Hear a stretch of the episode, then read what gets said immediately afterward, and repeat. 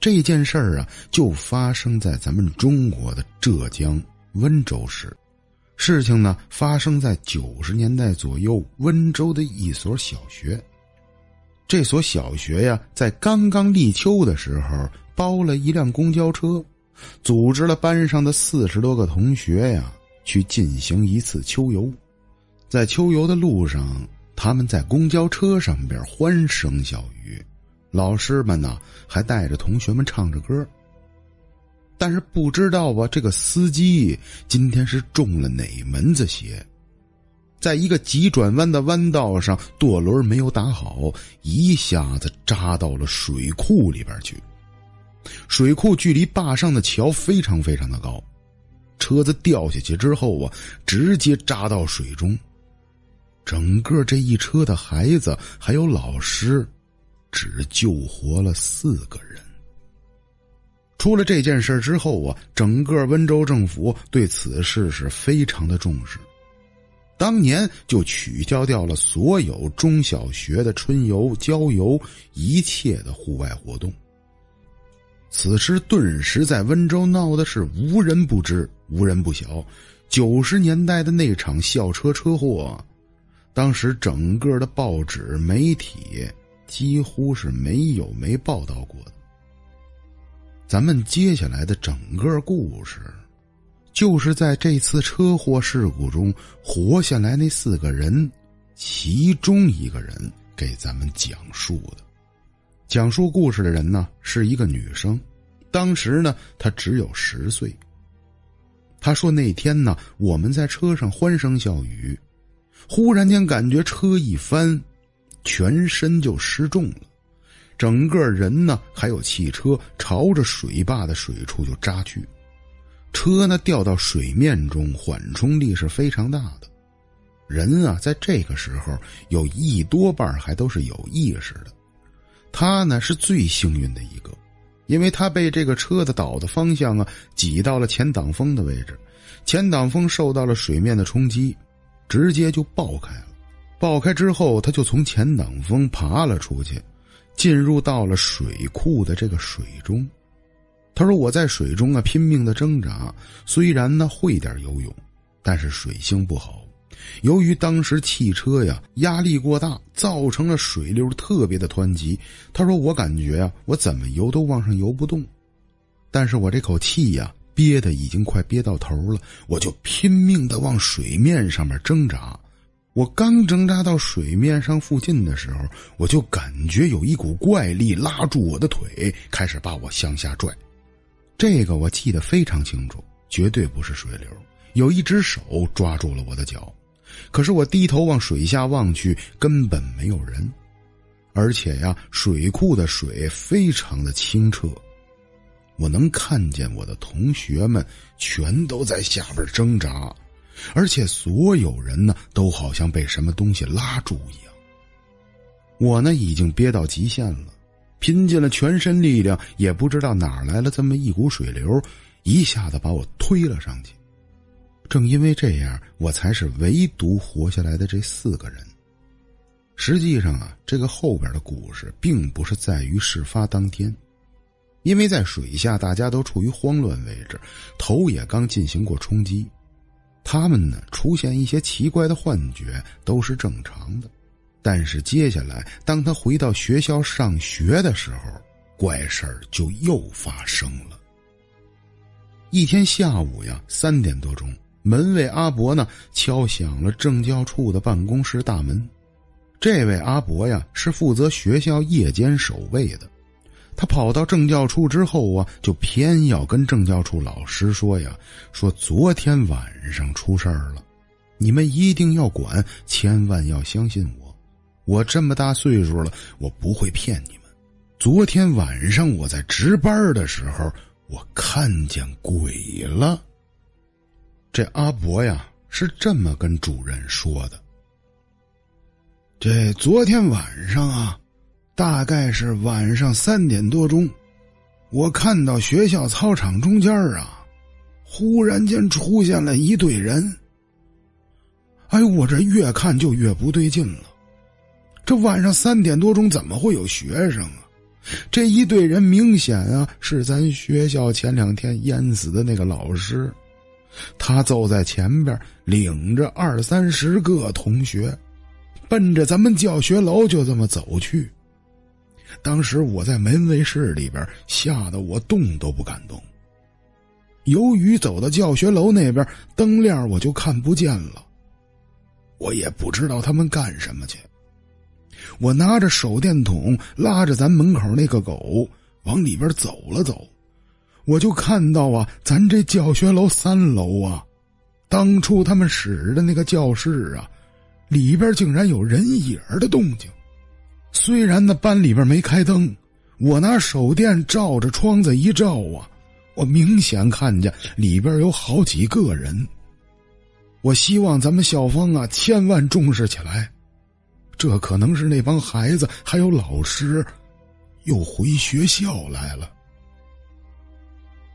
这主任们听完阿伯这么说，当时几个人对了一下眼神而且他们对阿伯是非常的了解，这不是一个说谎的老爷子。平时啊，为人憨厚老实，在学校啊当看门的临时工已经有十几年了。再加上阿伯说话那个紧张的神情啊，让这些主任们呐，没法不相信。主任安抚了阿伯，告诉阿伯呀，千万不要把这件事说出去。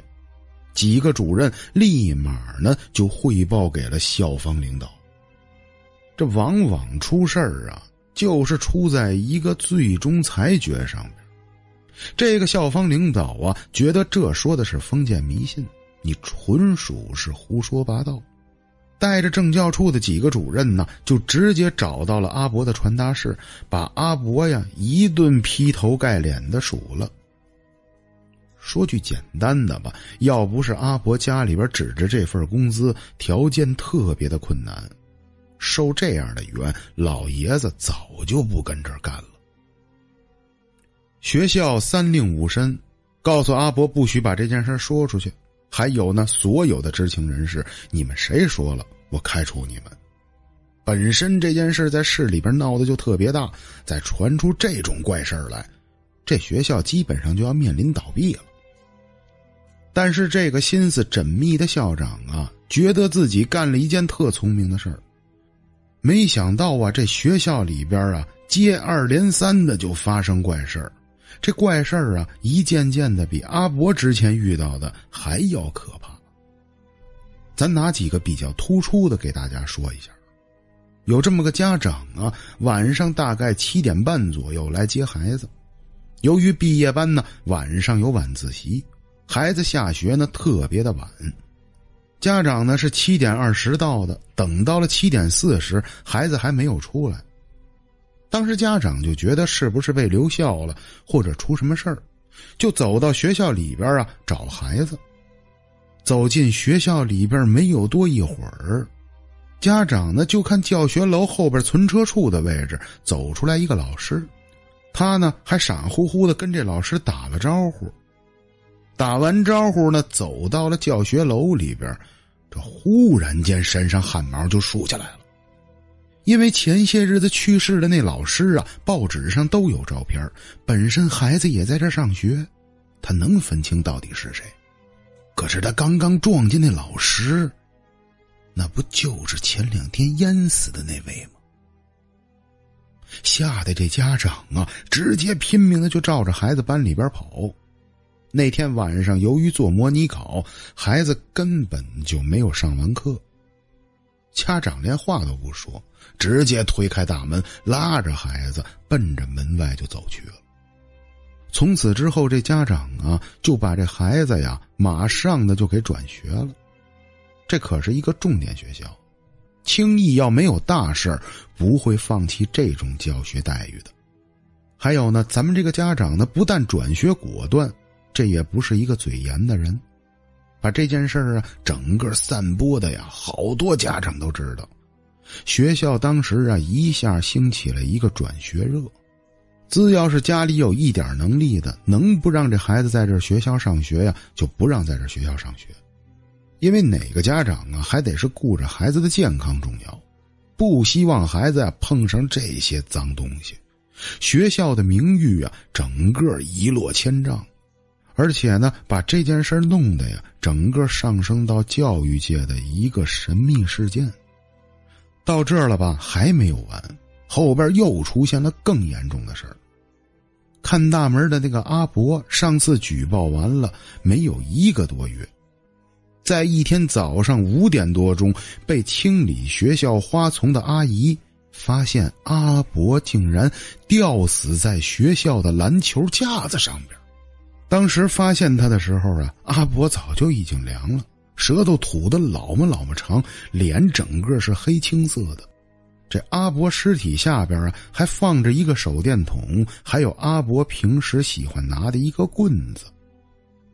那个棍子实际上是阿伯赶狗用的，而且呀，自从阿伯吊死之后，学校看门的那只狼狗也再也不见了。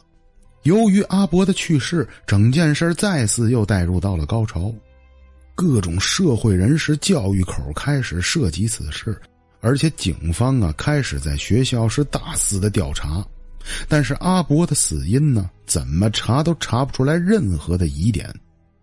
因为阿伯呢没有任何的自杀可能性，家里边老伴需要吃药，孩子身体也不好，就靠着阿伯一个人的退休金，再加上补差的这点工资，这老头要是死了，这一家人呢就完蛋了。